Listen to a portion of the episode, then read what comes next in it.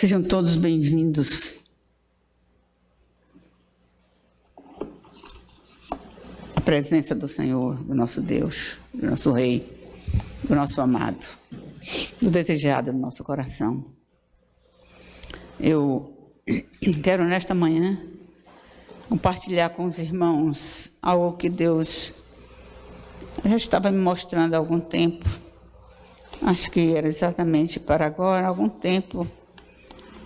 Vou anotando as coisas num caderno daquilo que ele vai me mostrando no, no dia a dia, na leitura que nós fazemos da palavra. E há um tempo atrás me chamou a atenção, neste período, neste período mesmo, o Salmo 87, principalmente o versículo 7, que eu quero dar como título a esta palavra, todas as minhas fontes estão em ti todas as minhas fontes estão em ti. E abra, por favor, sua Bíblia no Salmo 87. Eu quero ler somente o último versículo, versículo 7. Porque o salmista vem falando de Sião, vem comentando a respeito de Sião, de quanto é gloriosa esta Sião. E hoje Sião, nós sabemos, é a igreja. E ele vem comentando, chega no final de tudo, ele louva ao Senhor, ele mostra que é o Senhor a fonte disso tudo. Veja o versículo 7. E os cantores e tocadores de instrumentos entoarão: Todas as minhas fontes estão em ti. Todas as minhas fontes estão em ti. E o, o Salmo 36, no versículo 9, na parte A também, ele diz assim: Porque em ti está o manancial da vida. Depois ele diz: Na tua luz veremos a luz, mas porque em ti está o manancial da vida. Irmãos, por que será que o salmista disse isto? Que todas as fontes dele estavam em Deus. Todas as suas necessidades ele poderiam colocar neste manancial. É interessante que ele fala todas as minhas fontes.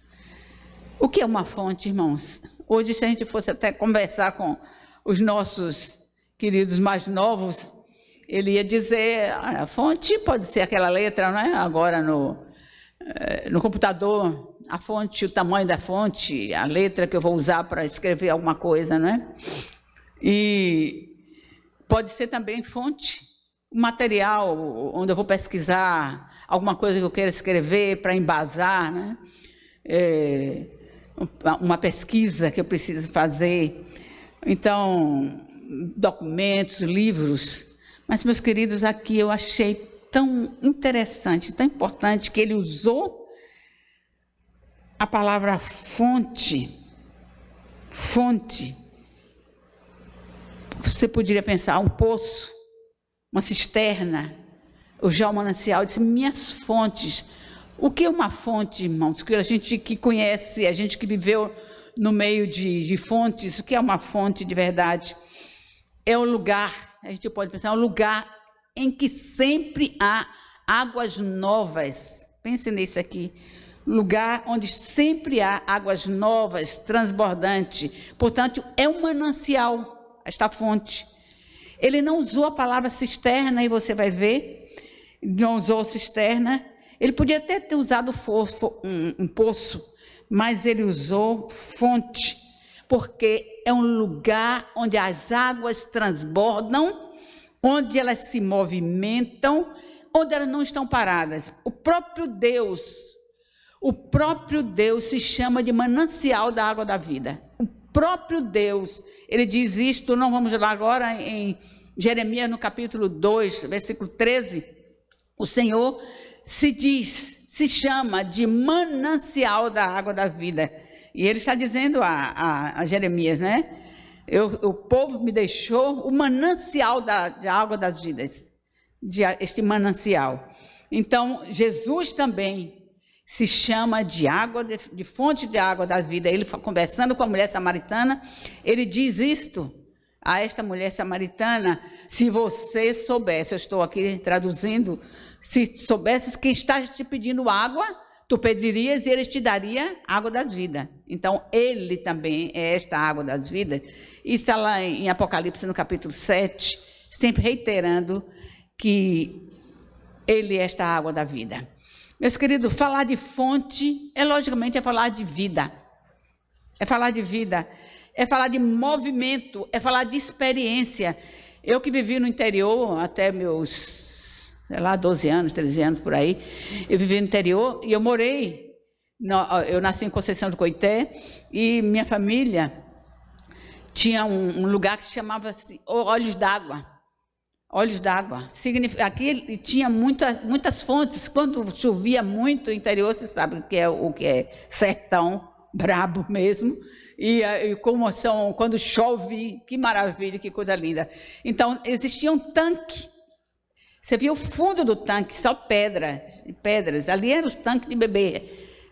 Aquela água a gente soldava para beber. Mas tinha outros, outros tanques bem fundo, onde a gente nadava, aprendia a nadar, eu aprendi a nadar ali. Então é falar de experiências, irmão. Não só experiência dessa que estou trazendo, mas falar de fonte, é falar de experiência que você tem com aquele que é o manancial da água da vida. É, eu disse, repito aqui, nos chama atenção que o salmista ele usou exatamente essa palavra. Ele não usou cisterna. Eu também conheci cisterna. E como é que se faz uma cisterna? Como é que ela era feita? Naquele tempo, lá no Israel, era cavado uma rocha, mas uma rocha porosa, porosa. E para impermeabilizar era usada areia e usado areia e era usado cal para impermeabilizar, mas nem sempre impermeabilizava, nem sempre estava vedada todo, todo tempo, a água fugia. Por isso que o Senhor está dizendo, lá em Jeremias é, 2,13, ele está dizendo: Eu sou o manancial da água da vida, a mim me deixaram e cavaram para si cisternas rotas. Cisternas rotas, cisterna que não retém água. E aqui, meus irmãos, eu estava lendo alguma coisa a respeito disto, e alguém comparando, eu achei interessante a comparação, que o homem, o homem que não retém água, o, homem que não muda sua opinião nunca, não muda sua opinião nunca, ele é como uma cisterna rota, porque ele sempre vai estar daquele jeito. E na hora eu me lembrei que o Senhor diz isso a respeito de Moabe, os moabitas. O Senhor disse: nunca mudaram de vasilha para vasilha, porque para ser transformada, mas o vinho é como esse vinho que não foi decantado, um vinho que está misturado. O Senhor faz essas comparações. E por, por isso, meus irmãos, a água que existe na cisterna é uma água parada. É parada. Eu dizendo, eu conheci cisterna na casa de, de meus tios, feito de cisternas grandes, quase que do tamanho desse púlpito, ou menor um pouco, para colocar a água da chuva. Mas era uma água parada, lógico que aquela água era para beber, não existia água encanada naquela época. Não existia lá em Conceição do Coité, não existia ainda água encanada. Então eles guardavam aquela água, mas esta é a água parada. E esta água parada, meus irmãos, pode ter bichos, podem muitas coisas entrarem por aí. Mas o salmista diz Olha o que o salmista diz para nós, para você e para mim, para você, meu irmão, que está ouvindo essa palavra. Ele, salmista diz que a sua fonte era o Senhor. Ele quis dizer com isso: Tu és o meu lugar de deleite.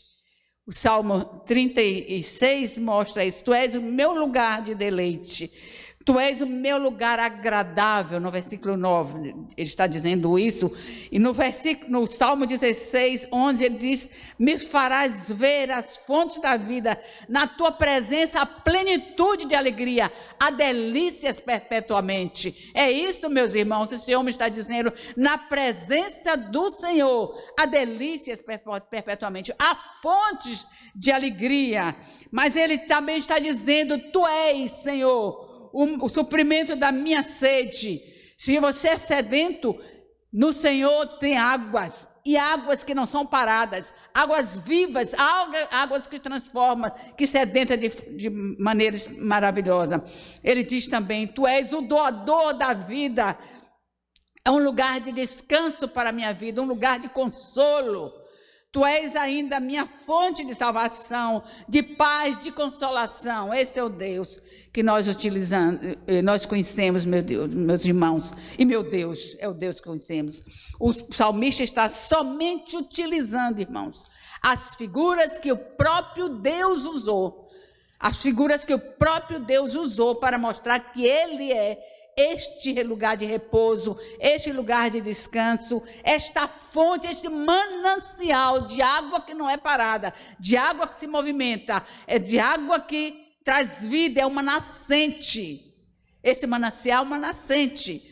Há poucos dias, passou uma semana de reportagem, pessoas que estão ganhando dinheiro protegendo as nascentes, porque dali, irmãos, a água entra em ebulição. Eu, quem viveu em Taparica, quem já foi muito em Taparica, a gente vê aquela, aquela é, uma espécie de chafariz né, que eles têm, aquela água jorrando todo o tempo.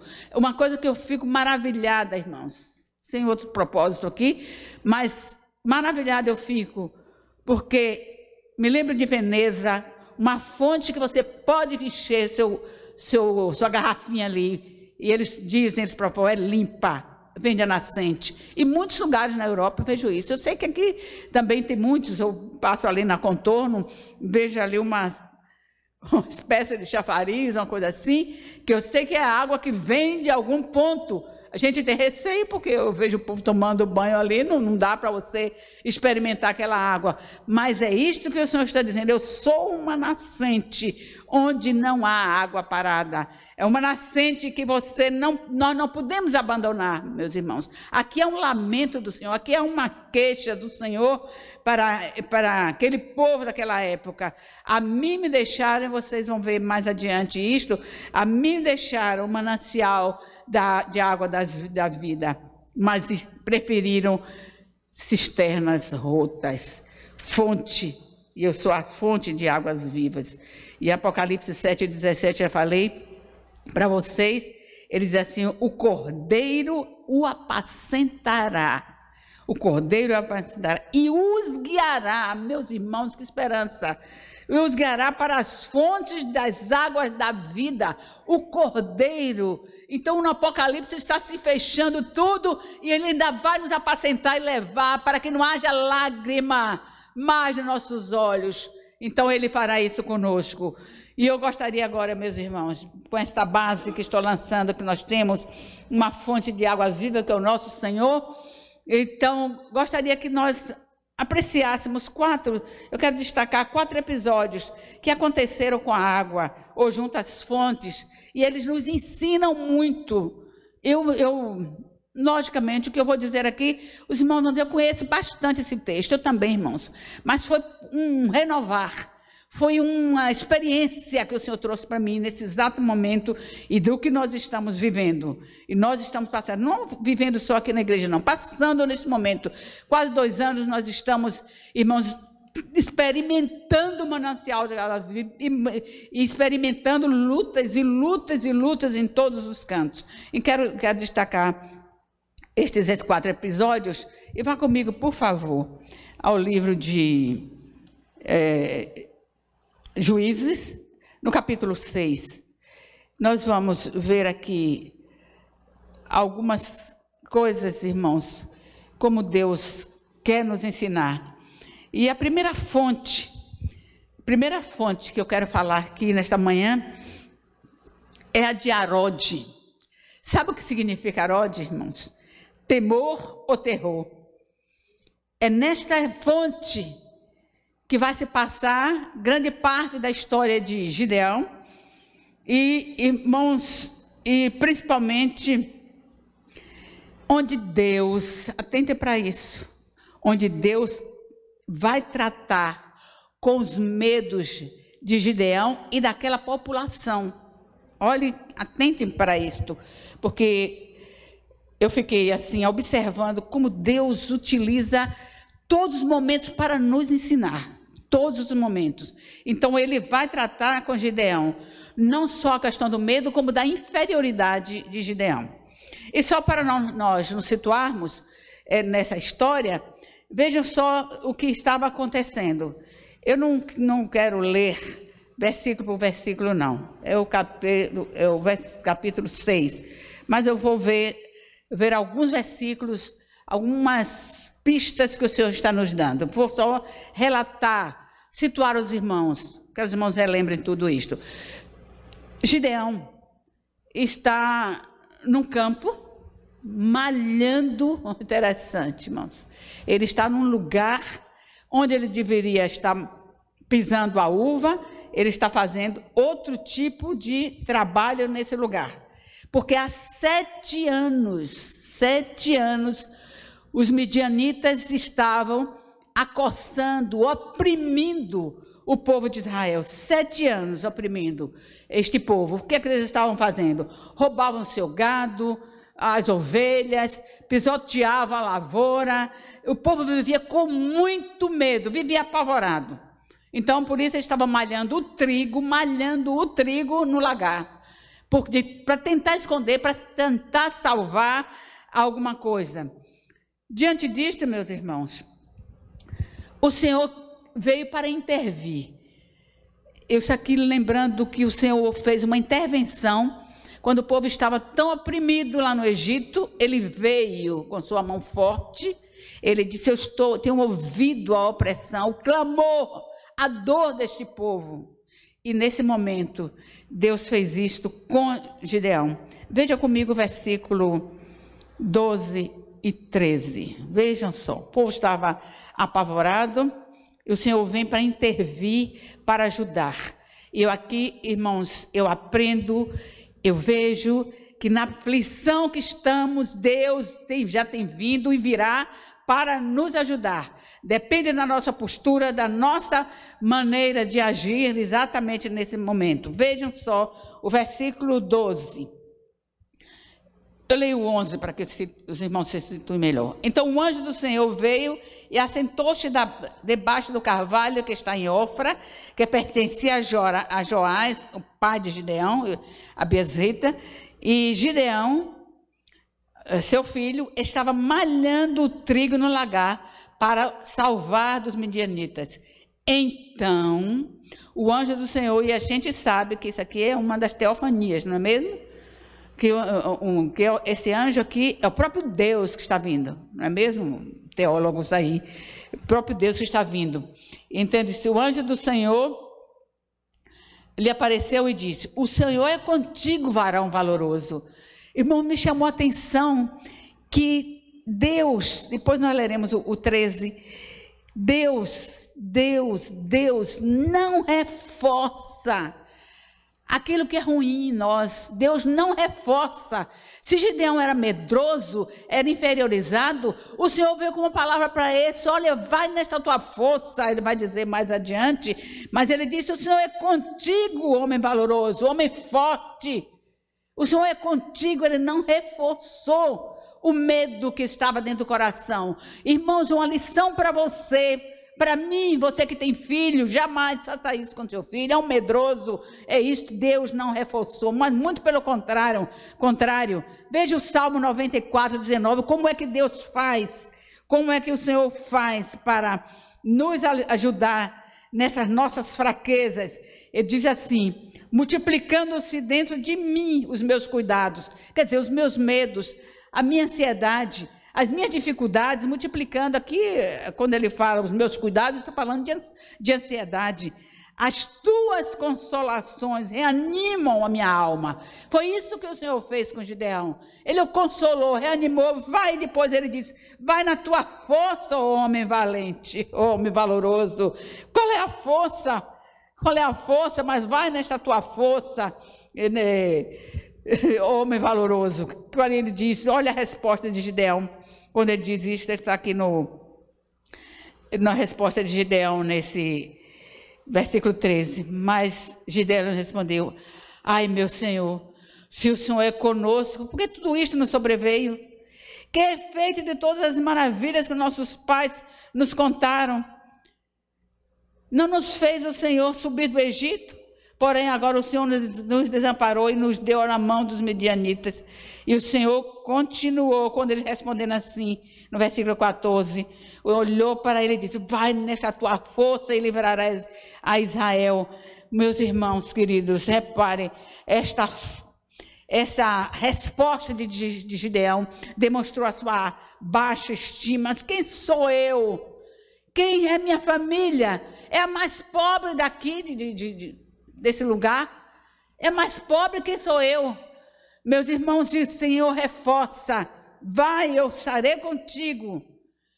E meus irmãos, ele disse, se és tu, olha só que, que, que como estava a fé deste homem. E a gente diz aqui, vê aqui, ele sabia das histórias, porque certamente seu pai contou todas as maravilhas que Deus havia feito naquela trajetória toda do Egito até a terra prometida. Foi contado tudo para ele, ele sabia, mas nesse momento, onde é que está? Se está acontecendo isso tudo conosco, onde é que está Deus? O que é que ele fez? Meus irmãos, o Senhor diz aqui, a resposta, quem sou eu? Aqui já lhe falei da resposta, mas o versículo 17, ele pergunta, ele diz uma coisa para o Senhor: se és tu mesmo que estás falando comigo, dá-me um, um sinal. É o versículo 17, não é mesmo? 17. Meus irmãos, aqui eu percebi uma coisa que vale para você e para mim. Essa resposta de Gideão é uma resposta de quem não tinha intimidade com seu Deus. Gideão está dizendo: dá-me um sinal para eu ver se és tu mesmo que está falando comigo ou alguém que está querendo me iludir, me tapear nessa situação, apenas me animar.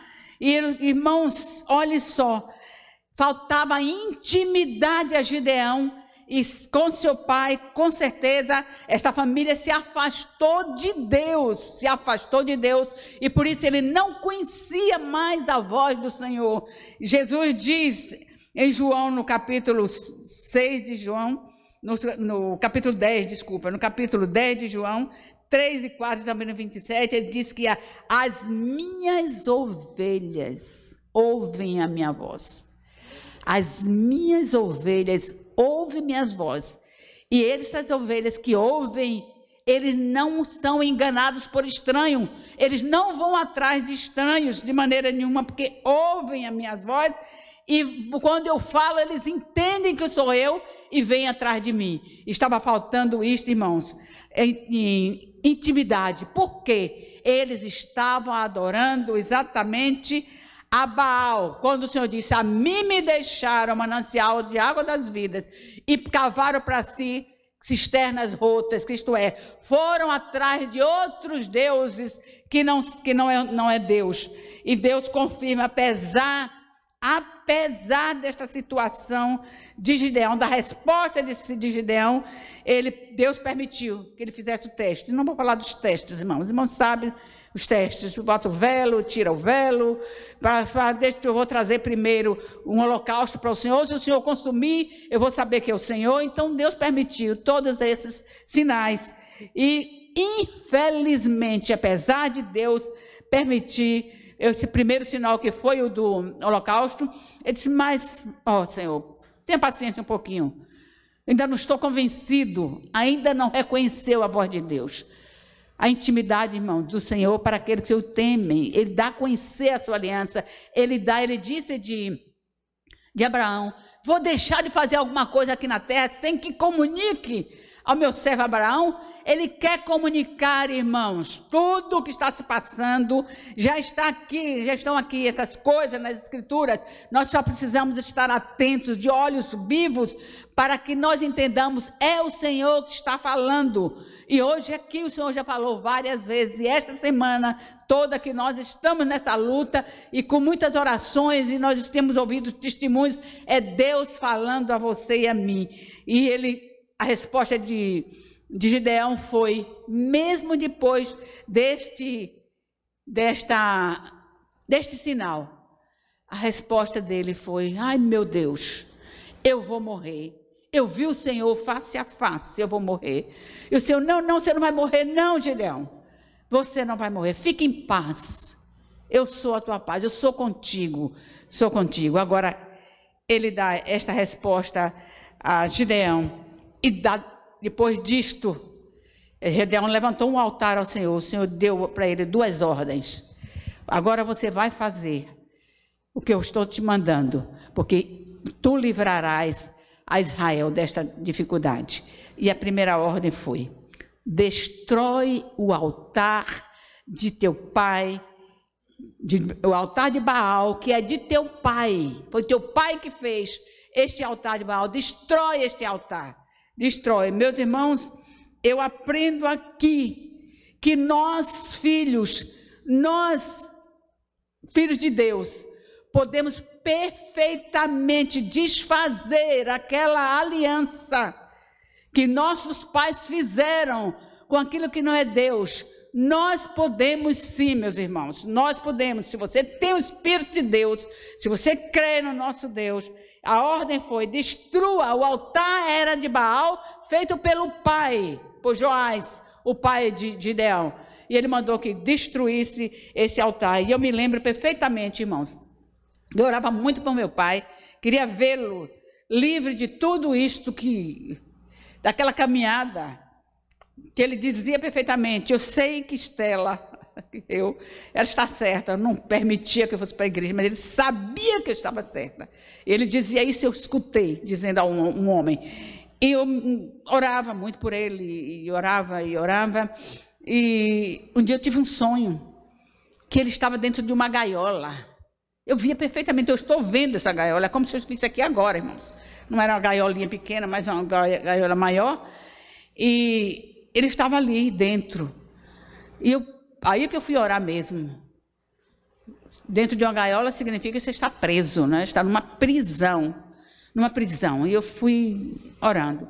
Certo dia, eu vi uma coisa que eu nunca vi no meu pai durante a vida inteira. Meu pai viveu 85 anos eu vi uma coisa, que ele estava diante de um ídolo se benzendo. Aí, na mesma hora, Deus fala, viu, irmãos? Deus sabe como é que fala com você, quando Ele quer lhe mostrar.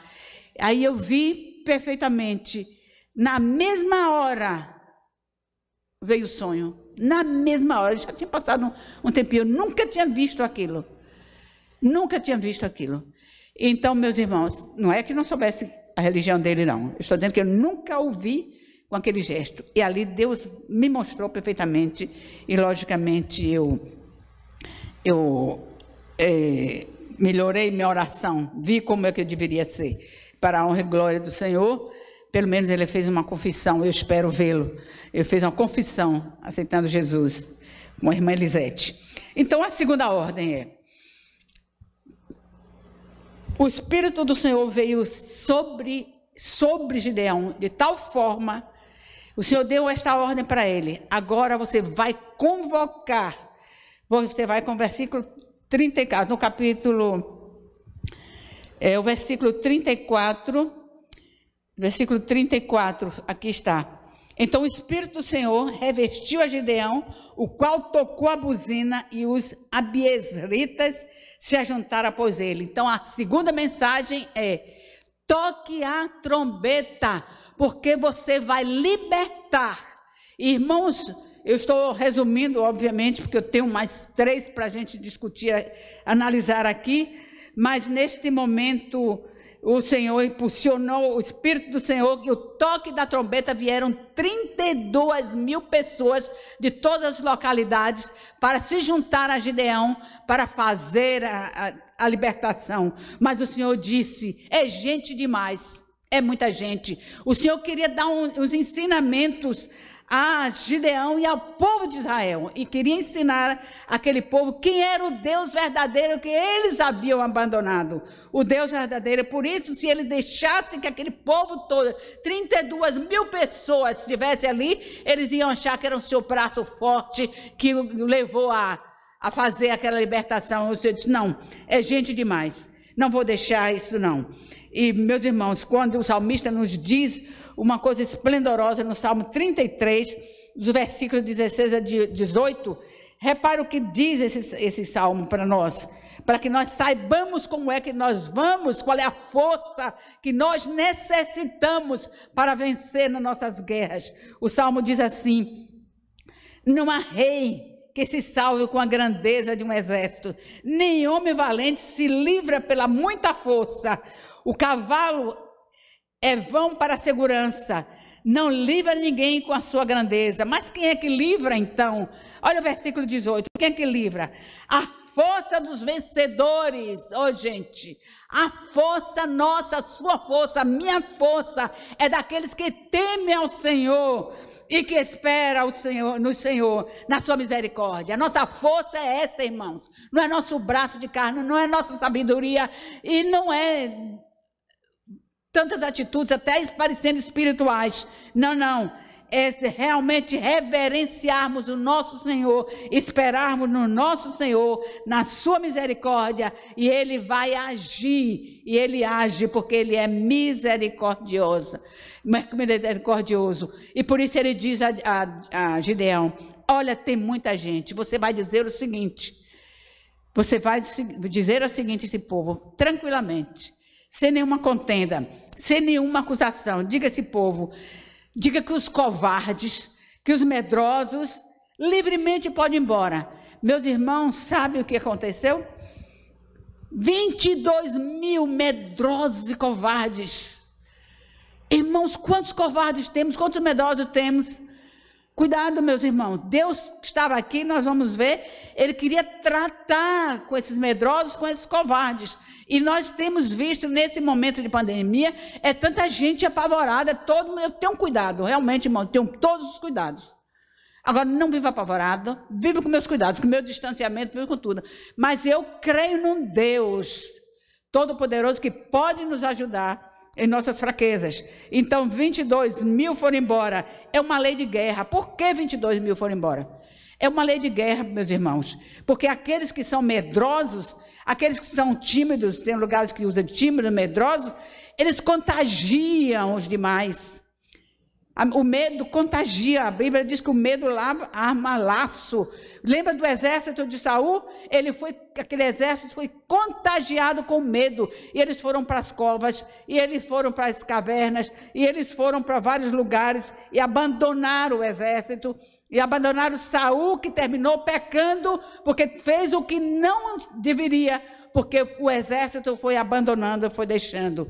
Irmãos, medo é sinônimo de incredulidade. Medo é sinônimo de incredulidade. Portanto, nós não podemos nos permitir viver neste medo. Eu já disse que ele arma laço, e o Senhor, eh, Paulo, falando a Timóteo, disse: Deus não te deu, Timóteo, espírito de medo, é um, segundo Timóteo 1,7, mas te deu um espírito de poder. Você acredita nisso, irmão? De poder. O poder teu, o poder do Espírito Santo, ele, o Espírito do Senhor veio sobre, veio sobre Gideão, ele foi impulsionado a agir. O poder de Deus, o poder de amor e de moderação. Este é o poder que nos acompanha, irmãos. E com essa palavra ficaram 20, 10 mil, 22 foram embora, 10 mil ficaram, 10 mil ficaram aqui. E é interessante que 10 mil, e o Senhor diz ainda, é muita gente, Gideão. Ainda é muita gente. Este povo não vai reconhecer que quem fez isto foi, fui eu. Então, repare, leve agora este povo para um lugar. Olha só, meus irmãos. Para o lugar para que eu faça um teste com ele. O teste da lambida ou do espírito atento. Era neste lugar que o Senhor queria tratar os medos. Então, o que é que ele né, nesta fonte de terror, nesta fonte de tremor, neste arode é que o Senhor quis tratar o medo deste povo. Então, em Juízes 7:4, você pode ver, mas eu quero já dizer o que nós notamos nisso aqui. A resposta do Senhor foi essa: Olha, o teste da lambida, ou o teste dos que estão é, é, do espírito atento. Ele diz: os que lamberem a água como um cão sedento são certamente aqueles que usavam a mesma postura para adorar Baal, a mesma postura. Estes não servem, não estão aptos, não estão aptos para o exército de Deus, não estão aptos, porque eles lamberam a água como um cão sedento. Então, meus irmãos, esses daí, eles se prostraram, não são aptos porque são desatentos. São desatentos. Aí ele diz: afaste-os, são desatentos. A Bíblia diz que os avisados veem o mal e fogem. Os desatentos não veem nada que está passando ao seu redor, nada. Então, esses não servem. Aí trouxeram os outros. É, os outros trouxeram, os outros trouxeram então a água como? Levava a água à boca, olhando para o redor, para um lado para o outro, vigilante. Este sim, para ver se havia algum perigo ou não. Estes estão aptos. Estes estão aptos. Irmãos, o que nós aprendemos aqui? O medo não pode fazer parte da nossa vida. Na batalha, numa batalha, medo não pode fazer parte, de maneira nenhuma. E nós estamos numa batalha. E a ordem do Senhor é vigiai e orai para não cair, seja em tentação, seja o que for, para não cair. Então, vigilância e aprenda e medo deixa para trás. O outro, em Juízes mesmo, no capítulo 15, nós temos um outro episódio que eu gostaria de analisar rapidamente com o senhor, com os irmãos. Rapidamente. Este episódio de Sansão. Sansão era um outro dos juízes, e Sansão estava sendo, neste exato momento, no capítulo 15, ameaçado por seus compatriotas, por seus irmãos de Judá, porque Sansão havia feito um, um ato que desatinou todo mundo, os filisteus ficaram extremamente aborrecidos. Ele pegou 30, 300 raposas, 300 raposas, colocou um facho e soltou no, no, terreno dos filisteus e queimou toda aquela lavoura, aquela coisa. Os filisteus ficaram extremamente aborrecidos e foram se vingados de Judá. Então, 3 mil homens de Judá saíram aborrecidos saíram aborrecidos para pegar é, Sansão, mas não conseguiam. E o que ele fez? Estes homens de Judá disse, foram a Sansão e disse: Olha, Sansão, nós vamos te amarrar. Nós vamos te amarrar, porque os filisteus querem nos matar. Mas, irmãos, neste momento, todo, todo nós sabemos que eram os planos de Deus, os planos de Deus. E você vai ver que este homem, tomado pelo Espírito de Deus, ele então acha próximo dele uma queixada de jumento, fresquinha, e vai contra mil filisteus e mata mil, mil, filisteus, meus irmãos. E o que é que aconteceu naquela mesma hora? Quando ele matou esses filisteus, que ele parou e lembra que, que Gideão está vindo de uma corrida desses três mil é, é, é, irmãos de Judá, vindo de uma corrida de tanta luta, que ele já estava morando numa caverna por causa de toda a perseguição, mas ele venceu. E cansado, irmãos, neste cansaço dele, o que ele disse ao Senhor. Eu anotei aqui algumas coisas que no versículo 17 do capítulo 15 de Juízes diz assim: então disse Sansão com uma queixada que ele está falando ao Deus Todo-Poderoso. Ao Deus Todo-Poderoso, com uma queixada de jumento, um montão, dois montões, com uma queixada de jumento, feria mil homens. E aconteceu que, acabando, versículo 17, acabando ele de falar, lançou a queixada da sua mão e chamou aquele lugar de Ramatilei. Nós vamos ver, o lugar da queixada. E como tivesse grande sede, clamou o Senhor e disse: Pela mão do teu servo, tu deste esta grande salvação. Morrerei eu, pois, agora de sede e cairei na mão destes incircuncisos? Meus irmãos, duas coisas nós vamos ver aqui. Josué nos mostra, em Josué 23, 10, não precisa ir lá, mas ele diz que um só perseguirá mil. Um só perseguirá mil. Porque é o mesmo Senhor que vai fazer essa obra. Quem que estava com sanção nessa hora? Não é o Espírito do Senhor, para que ele destruíste esses incircuncisos, como ele disse, mas vindo a grande sede, meus irmãos, o que fez, que fez Sansão nesta hora?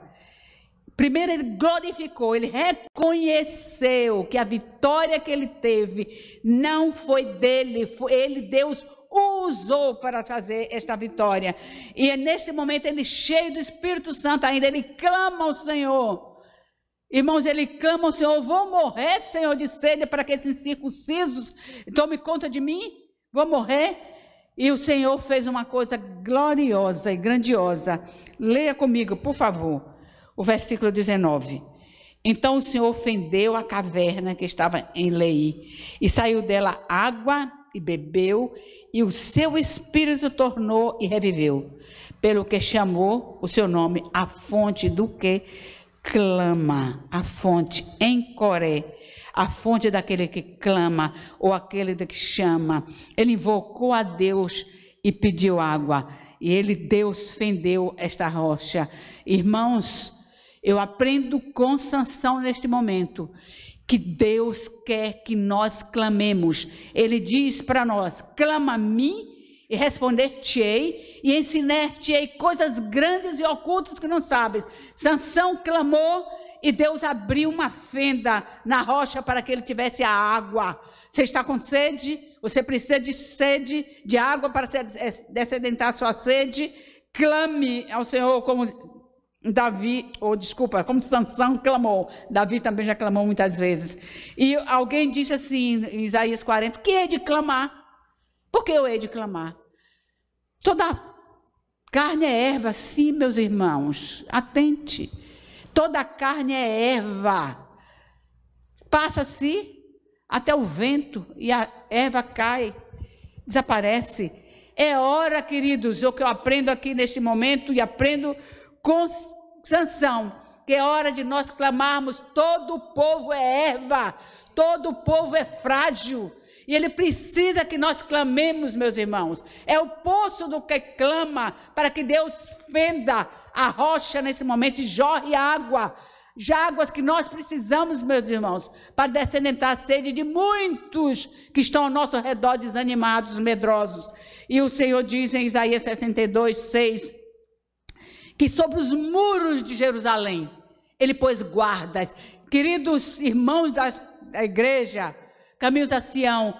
Deus nos pôs, Deus lhe pôs nesta hora como atalaia sobre os muros, ele lhe pôs agora como um guarda para que você ore, para que você clame, para que passe essa tempestade, essa tormenta que você viu, ouviu aqui há pouco instante sendo lido. Oremos, irmãos, porque este é o que o Senhor tem nos dito. Clama-me eu pus guarda que nem de dia nem de noite, nem de dia nem de noite se calarão, até que, esse texto diz assim: até que eu ponha Jerusalém como objeto de louvor na terra, até que eu ponha a situação que nós estamos vivendo, experimentando, como objeto de louvor como outras pessoas dizendo, eu não serei mais a mesma. Mas é isto que o Senhor quer nos ensinar. Irmãos, temos que tirar estas lições do Senhor para nós nesta manhã. E a terceira lição que nós precisamos ver, ou terceira fonte, esse terceiro episódio, a terceira situação, como você quiser falar, está em, em Josué, no capítulo 15. vou tentar, meus irmãos, agilizar ao máximo para não passarmos do, do, da hora. 15, a partir do capítulo no capítulo, do versículo 13 até o 16. Mas não se preocupe, se você, eu vou é, relembrar o que nós conhecemos nesse capítulo. Aqui nesse capítulo fala da, de Caleb, da história de Caleb. E nós sabemos quem é Caleb, aquele homem extraordinário, aquele homem intrépido, aquele homem de fé, aquele homem perseverante, que enfrentou toda a comunidade de Israel quando ele voltou de lá de espiar a terra, que as, as pessoas estavam dizendo: não vale nada, é, é, é tem, é muito boa, mas não vale nada, mas tem gigante, tem isso e tem aquilo. E irmãos, se você notar, todos esses episódios têm uma tônica que é o medo. Tem uma tônica que é o medo. Nós precisamos atentar para isto. O medo arma laça, todos eles. Mas o Senhor, naquele momento, fez, fez para é, Caleb promessas tremendas. Olha o versículo 13. Mas a Caleb, filho de Jefoné, deu uma parte no meio dos filhos de Judá, conforme o dito do Senhor a Josué, a saber, a cidade de Arba, pai de Anak, este é Hebron, versículo 16. E disse Caleb, aqui, irmãos, já é o momento que eu gostaria de compartilhar com os irmãos, porque entra toda a história de Axa aqui nesse exato momento, e o versículo que eu li mostra que Caleb recebeu uma terra que não foi fácil, não, irmãos. Ele recebeu Hebron. Em Hebron, eu criado Sefé, Debi, ali tinha gigantes. E não era fácil conquistar. Mas o foi que ele fez? Ele faz aqui um, uma convocação, ele diz no versículo 16: Quem feria Kiriat Sefé e a tomar, lhe darei a minha filha Axa por mulher. Tomou-a, pois, Otoniel, filho de Kenaz, irmão de Caleb, quer dizer, prima de Axa, e este deu-lhe a sua filha Axa por mulher. Então, meus irmãos, repare só, deu essa terra de gigante, Otaniel conquistou. E quem é esta mulher, Aquisa? Quem é esta mulher? Esta mulher faz parte daqueles que receberam a promessa de Deus. Ela viveu no deserto, irmãos. Não sei se os 40 anos ou se nasceu no deserto. O fato que esta mulher viveu lá, experimentou o deserto, conheceu e sabia que tinha essa promessa de Deus para ela nesta hora, que ela iria receber esta herança da terra prometida, mas a gente vê é, dizendo mais dessa mulher que era tinha um pai firme e ela aprendeu com este pai firme a ser firme também aprendeu que as benignidades do Senhor se manifestaram nesses 40 anos que ela acompanhou essa trajetória, ela aprendeu. E é interessante que esta mulher recebe no seu casamento, como presente de casamento, uma terra. Veja, você vai ver comigo no versículo 18. E sucedeu que, vindo ela a ele, ao pai. Persuadiu que pedisse um campo. Há um questionamento aí, mas foi ela mesmo que pede esse campo. Pedisse um campo a seu pai. E ela se apiou do jumento. Então Caleb lhe disse: Que é que tens? E ela disse: Dá-me uma bênção, pois me deste terra seca, dá-me também fontes de água. Então lhe deu fontes superiores e fontes inferiores. Mas antes de falarmos desta fonte superiores e inferiores, meus irmãos, é interessante que esta mulher, intrépida, corajosa como seu pai, foi de forma respeitosa a este pai e pediu esta bênção, dá-me uma bênção, pois me deste terra seca. Sabe o que significa axa? A palavra axa significa adornada ou rompendo os véus. E ao ganhar aquela terra, ela não rejeitou. Ela não rejeitou.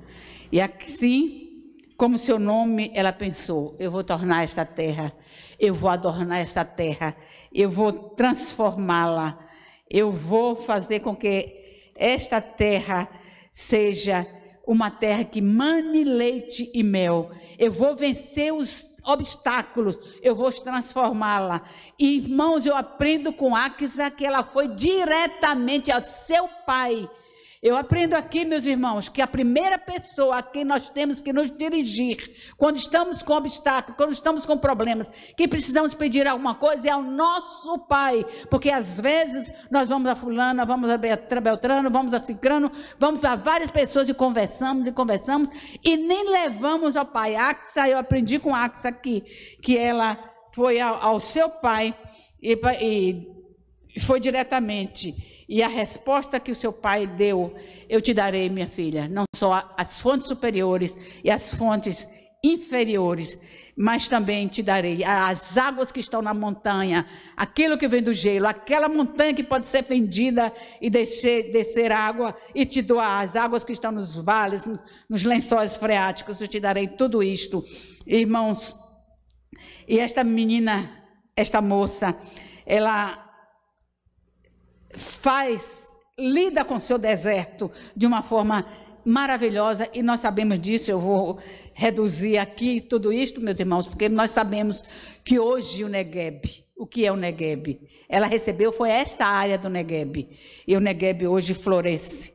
Meus irmãos, se você tem alguma demanda, alguma dificuldade, saiba que o Senhor pode te livrar ele é a fonte de água das vidas. Ele tem essa fonte para você. Se a tua demanda é cura, é saúde, ele tem. Se você precisa de uma bênção, qualquer outra, Efésios 1,3 diz que já nos abençoou com todo tipo de bênção espiritual na região celestial. Agora, o que nós precisamos ter também é uma atitude semelhante à de Axa. Você precisa ter esta atitude, dizendo ao Senhor o seguinte: que a adversidade não vai mudar seu coração. Na, na diversidade, você vai vencer com uma atitude digna diante do Senhor. Eu vou, irmãos, é, sintetizar aqui, dizendo o seguinte: uma última fonte, eu só vou citar, é, a fonte de Siloé, a fonte do enviado. Não vou falar sobre esta fonte, porque nosso tempo já está se esgotando, mas quero lembrar para você que Deus curou um cego de nascença na fonte do enviado. Só lembrar para você uma atitude deste homem que me chamou muita atenção. Ele obedeceu quando o Senhor disse: Vai, lava-te no, no, tanque de Siloé, no tanque do enviado. Vai, e o tanque do enviado, irmãos, era o Siloé era a parte mais baixa, era distante. Este homem não teve nenhuma resposta, mas eu não estou nem enxergando ainda, como é que eu vou lá? Ele entendeu uma coisa que quero que fique firme para você e para mim. O caminho da descida, irmãos, da humildade é o caminho da vida. É o caminho da vida, da humildade. Este homem foi, ele desceu, ele foi lá e obedeceu. E Deus não se questionou, não questionou, botando lama, cuspe, não. Ele, Deus Jesus viu que ele tinha fé. Ele só trouxe uma estratégia para facilitar que este homem, sua fé fosse liberada e ele fizesse, ele fosse lá. E meus irmãos, por tudo, todas as respostas que ele dá, nós percebemos que este homem tinha fé ele estava, foi proposto é, para o poço, para a fonte do enviado, e foi e lavou, e ele voltou vendo. Ele voltou vendo. Eu teria algumas coisas para falar aqui, mas eu vou terminar aqui, meus irmãos.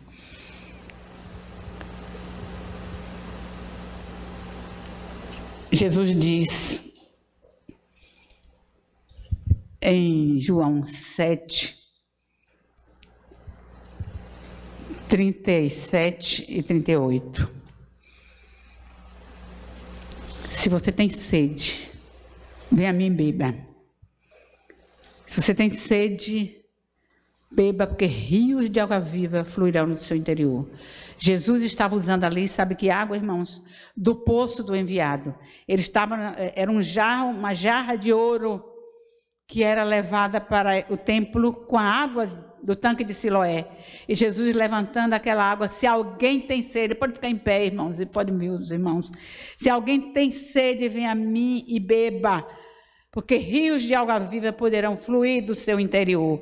E eu digo para você, meus irmãos queridos, se nesta manhã Nós estamos precisando desta água da vida. Eu concluí de tudo que nós ouvimos aqui e do que eu não disse também, que o Senhor está nos fazendo um convite único para que nós tenhamos um relacionamento íntimo com Ele, com o manancial de água das vidas, todas, todas as quatro fontes. O chamado do Senhor para que Ele resolva a questão da água na sua vida, a questão dos seus problemas. Tenha comigo um relacionamento vivo, um relacionamento íntimo, e eu derramarei água das vidas, para que este rio de águas vivas encha o seu interior, os seus vales, é, e permaneçam cheios. É este relacionamento íntimo com o Senhor.